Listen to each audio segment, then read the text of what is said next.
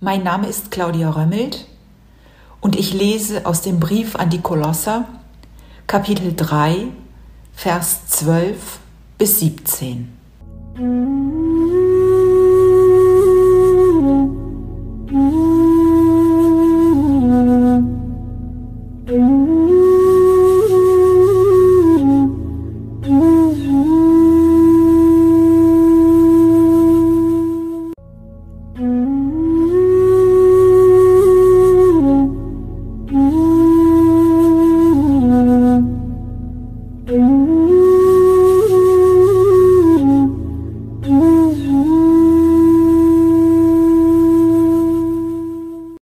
Ihr seid von Gott geliebt, seid seine auserwählten Heiligen.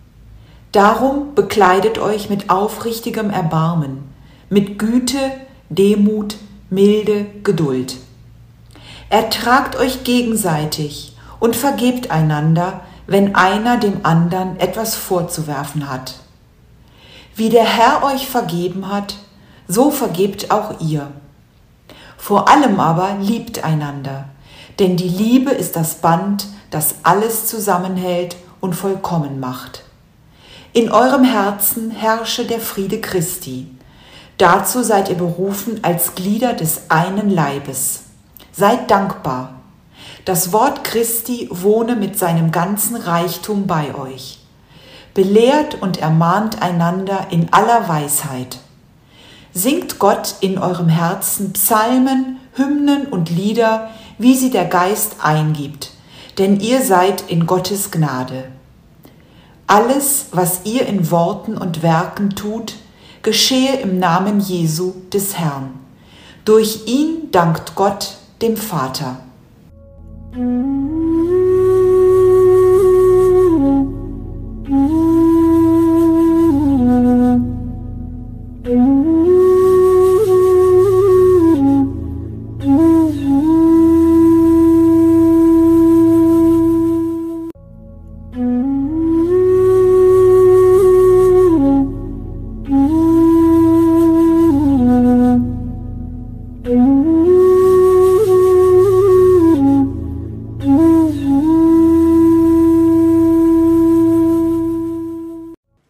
Lieber Herrin und lieber Hörer, liebe Gemeinde,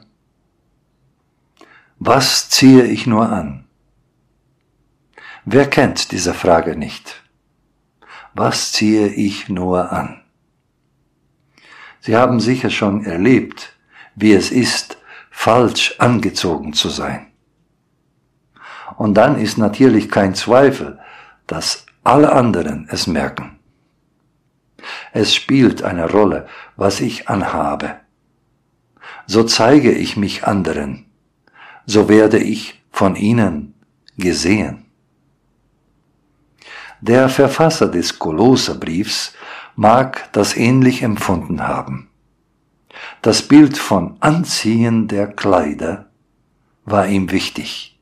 Jedenfalls das Bild hat er gern verwendet. Nur, dass er jetzt dabei nicht nur an die Textilen, die wir auf dem Körper tragen, dachte, sondern an unsere ganze Erscheinung. Wichtig ist, was wir in, insgesamt als Persönlichkeit ausstrahlen, wie wir auf andere Menschen zugehen und mit ihnen in Kontakt kommen. Daran erinnert der Apostel, wenn er schreibt, ziehet an herzliches Erbarmen, Freundlichkeit, Demut, Sanftmut, Geduld. Passende Kleidung ist wichtig, aber auch wie freundlich wir zu anderen sind, wie herzlich wir sie begrüßen, wie uneitel wir uns ihnen vorstellen, wie interessiert wir an ihnen wirklich sind. Unser Verhalten prägt das Erscheinungsbild. Wie wir anderen begegnen in der Gemeinde, aber auch natürlich auch außerhalb, so werden wir wahrgenommen. Und davon kann abhängen, ob sie aufmerken oder abwinken. Was ziehe ich nur an? Wie begegne ich anderen Menschen? Letztlich geht es um ein Thema, wie lebt man eigentlich als Christ? Das Wichtigste ist, was davon nach außen erscheint, überzeugt erst, wenn es wirklich zu uns passt. Das heißt, wenn es auch von innen kommt. Vor der durchaus wichtigen Fragen, was ich denn anziehen und wie ich mich verhalten soll, liegt deshalb die andere. Wie bin ich eigentlich als Christ? In diesem Sinne spricht der Apostel die Gemeindeglieder gleich zu Anfang des Kapitels, aus dem unseren Text stammt, als diejenigen an, die mit Christus auferstanden sind. Bin ich das?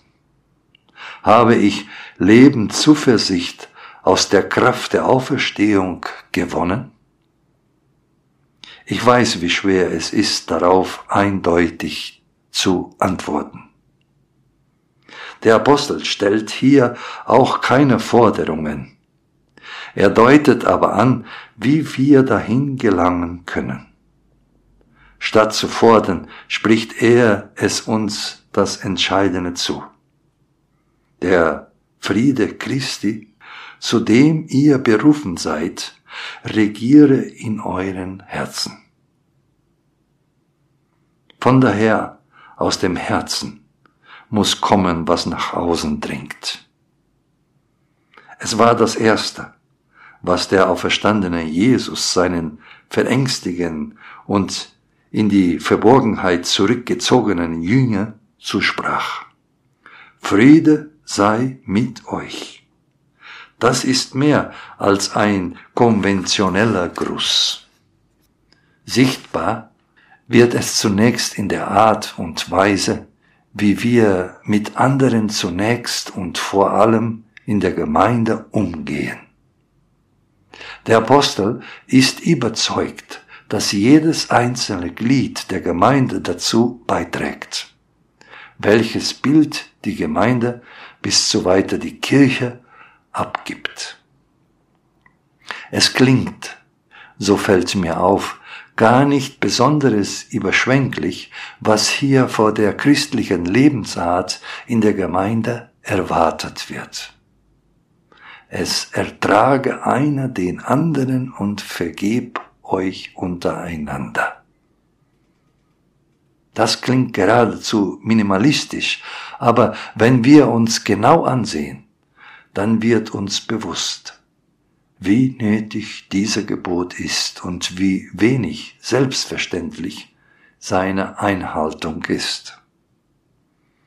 Christlich zu leben heißt der eigenen inneren Neigung zum Verachten anderen beharrlich und konsequent zu widerstehen. Wenn das gelingt, ergibt sich erst das richtige Bild, die gewünschte Entscheidung. So soll es sein, wo Christen beieinander sind. Wie man als Christ lebt, darum geht es dem Apostel. Man sieht es, wie er miteinander umgeht und man hört es an dem, was er miteinander singt. Diese Aussage unseres Textes bedarf an diesem Sonntag Kantate besondere Aufmerksamkeit. Das ist ja klar. Das Singen von Psalmen und Lobgesängen ist ein wesentliches Stück Glaubenspraktis. Es gehört einfach dazu. Nicht nur am Sonntag Kantate, sondern immer, wenn Christen zusammenkommen, im Gesang gewinnt der Glaube eine besondere Gestalt. Da wird er leibhaftig. Deshalb geht es auch nicht in erster Linie um höhere musikalische Kulturleistungen, so anregend und wichtig sie immer auch seien. In der Gemeinde dürfen alle singen, seien sie geübte Chorsänger oder begeisterte Volksmusikfans. Selbst das Danklied der Brummer ist dem Herrn wohlgefällig. Die Melodien und Rhythmen helfen uns dabei, Gefühlen des Dankes und der Freude, der Hoffnung und des Trostes Ausdruck zu verleihen. Ja, sie mitunter sogar erst zu erwecken.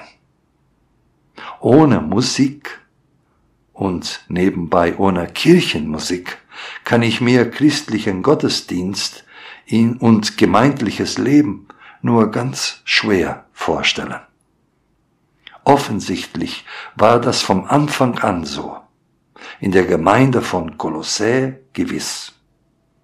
Gebe Gott, dass es auch in Zukunft so bleibt. Also, wie lebt man als Christ? Es sind einfache Antworten, die unser Text bereithält. Aus dem Herzen heraus in Achtsamkeit zueinander in der Gemeinde, mit der Lieden der Dankbarkeit auf den Lippen. Das ist nicht alles, aber es ist schon viel. Wo es in Demut und Liebe, also im Namen Jesu geschieht, da leben wir als Christen uns selbst zum Segen und Gott zur Ehre. Amen.